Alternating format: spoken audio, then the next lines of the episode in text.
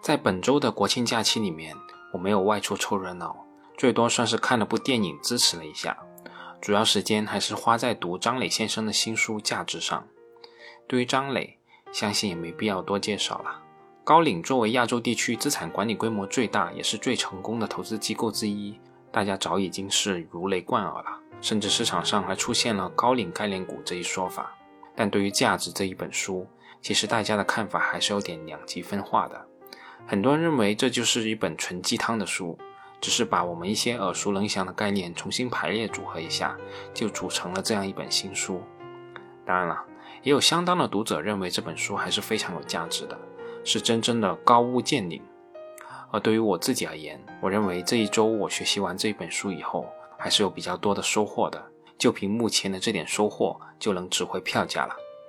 当然了。我这里所说的都是我自己的收获，这些点都是我原来思维的围栏里面缺漏的东西，所以其实我们这里说到的并不涉及全书的一个整体框架和思路。大家如果对这本书有兴趣的话，最好还是自己找来读一读。我的第一点收获是张磊先生对护城河概念的理解。张磊认为，传统的护城河都是有生命周期的，所有的品牌、渠道、技术规模、知识产权等等，都不足以成为真正的护城河。资本、技术和其他无形资产在自由市场里面都不是阻挡新进入者或者对抗竞争的有效屏障，必须不断的保持创新。时间是创新者的朋友，是守成者的敌人。而在这里，张磊也强调了他这里的创新与很多人认为的并不相同。他所强调的创新，关键不在于技术的进步，而是在于对市场变迁的主动响应。所以，世界上只有一条护城河。就是企业家的不断创新，不断的疯狂的创造长期价值。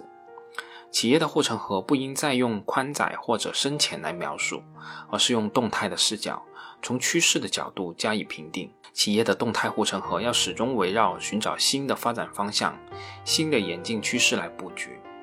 很多人说，一个好的生意是建立在稀缺的资源之上的。但其实变化和创新可以使原本稀缺的东西不再稀缺，并且这种打破稀缺的状态有且只有一个时间窗口。张磊先生称为机会窗口，这是企业的快速成长期，甚至是爆发期。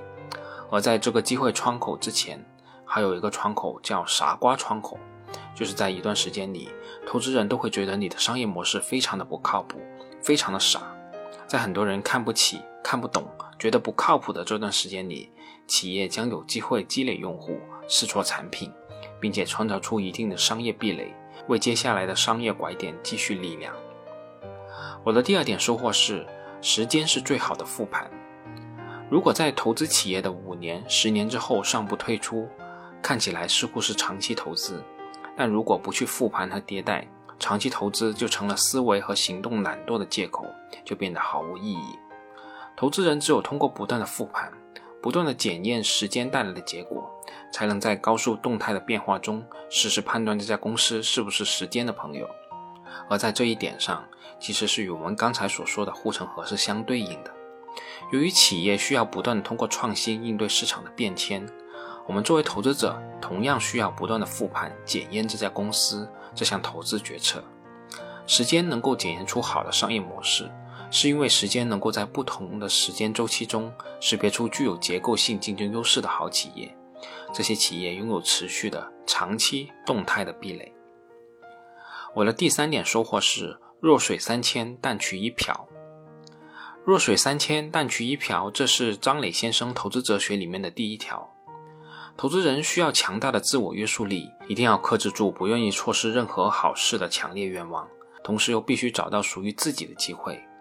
古人说：“从古之兵非好战。”投资中也要减少不必要的交易，避免因随时需要关注市场的起落而放弃了研究一流投资机会的时间投入。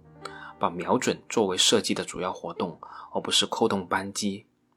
对于这一点，在读这本书之前，我也已经有比较清楚的认识了。这里所说的射击瞄准与巴劳所说的击球，其实都是完全一样的意思。但真正要完全做到，确实是不易啊。这里顺势再提醒一下我自己吧。我的第四点收获是坚持第一性原理。坚持第一性原理也是张磊先生的投资哲学之一。对于这一点，我一开始是有点看清的，觉得这就是些鸡汤，没有太大的价值。但后来我深入了解一下，才发现这个第一性原理其实是一个跨学科的概念，最早来源于自然哲学，也就是我们现在物理学上的概念。在物理学上，第一性原理就是从头计算，不需要任何参数，只需要一些基本的物理常量，就可以得到体系基态的基本性质的原理。而所谓坚持第一性原理，就是指不用类比或者借鉴的思维来猜测问题，相信凡事皆有原理。先一层一层剥开事物的表象，看到里面的本质，再从本质一层一层往上走。具体到投资上，投资系统的第一性原理不是投资策略、方法或者理论，而是在变化的环境中识别生意的本质属性，把好的资本、好的资源配置给最有能力的企业，帮助社会创造长期的价值。再具体一点，就是基于对企业的理解。寻找价值被低估的企业，并长期持有，从企业创造的价值中获取投资回报。这一点说的有点虚，确实也很像鸡汤。但我想这一点还是非常有价值的。不仅仅是针对投资，针对各种事项、各类问题，坚持第一性原理都是最优的解题思路。我的第五点收获也是对我触动比较大的，就是警惕机械的价值投资。我们所说的价值投资，当然是要关注安全边际、企业估值、流动性这些基本概念，这些也是价值投资应有之义。但现实中没有纯粹教科书式的市场，也没有纯粹教科书式的投资。如果我们照搬书上的经典案例的做法，就会出现机械的长期持有、机械的寻找低估值、机械的看基本面等等这些问题。这些都是典型的机械式的价值投资。对于机械式的长期持有，张磊先生认为，长期持有只是结果，而不是目的。长期持有只是价值投资的某种外在表现形式。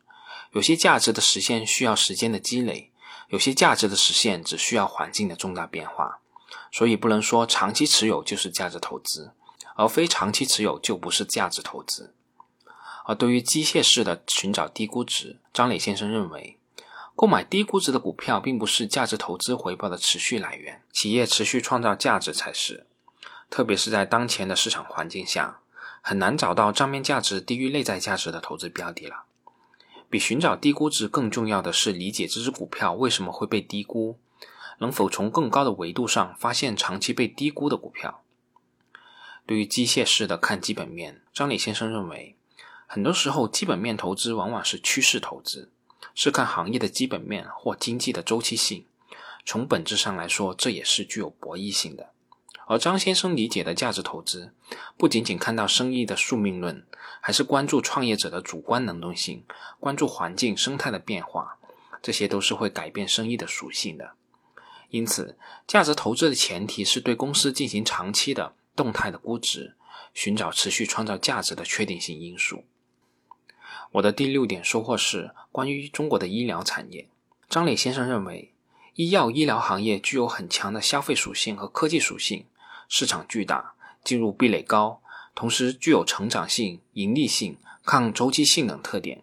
这些因素决定了这个行业具有非常长期的投资赛道，而且可以构建出一条又深又宽、持续创新的动态护城河。而随着科技手段的丰富，中国科研体系的成熟。药物研发的产业链正在快速的拆分重组，整个产业链更加集约和高效。这就好比二三十年前的半导体行业，行业在不断的分层细化，企业不需要自己从头开始去设计、开发、搭建实验室、生产加工、商业化拓展，而是用产业链细分的基础设施去快速实现目标。一个团队有了一个想法，只要画一张图纸。就可以快速的在产业体系内跑出产品的原型来，产业的创新速度将极大的加快。这些对于中国医药产业来说都是非常好的创新和环境。除了我们刚才所说到这些大点的收获以外，其实还有很多小点和细节也是让我获益匪浅的。比如，张磊先生认为，消费品公司的核心输出就是品牌，他们通过将产品品牌化、包装化。使消费者对他们的产品有了统一的认知，也就是快消品。这些小触动太多了，我就不一一点出了。最后也是用书里的一句话来结尾吧。西方的投资人经常说这样一句话：在过去的一百年里，是乐观主义者带领着美国股市走到今天。我想这句话同样适用于中国。悲观主义者可能猜对了当下，但乐观主义者却赢得未来。好了，我们这次就到这，我们下次再见吧。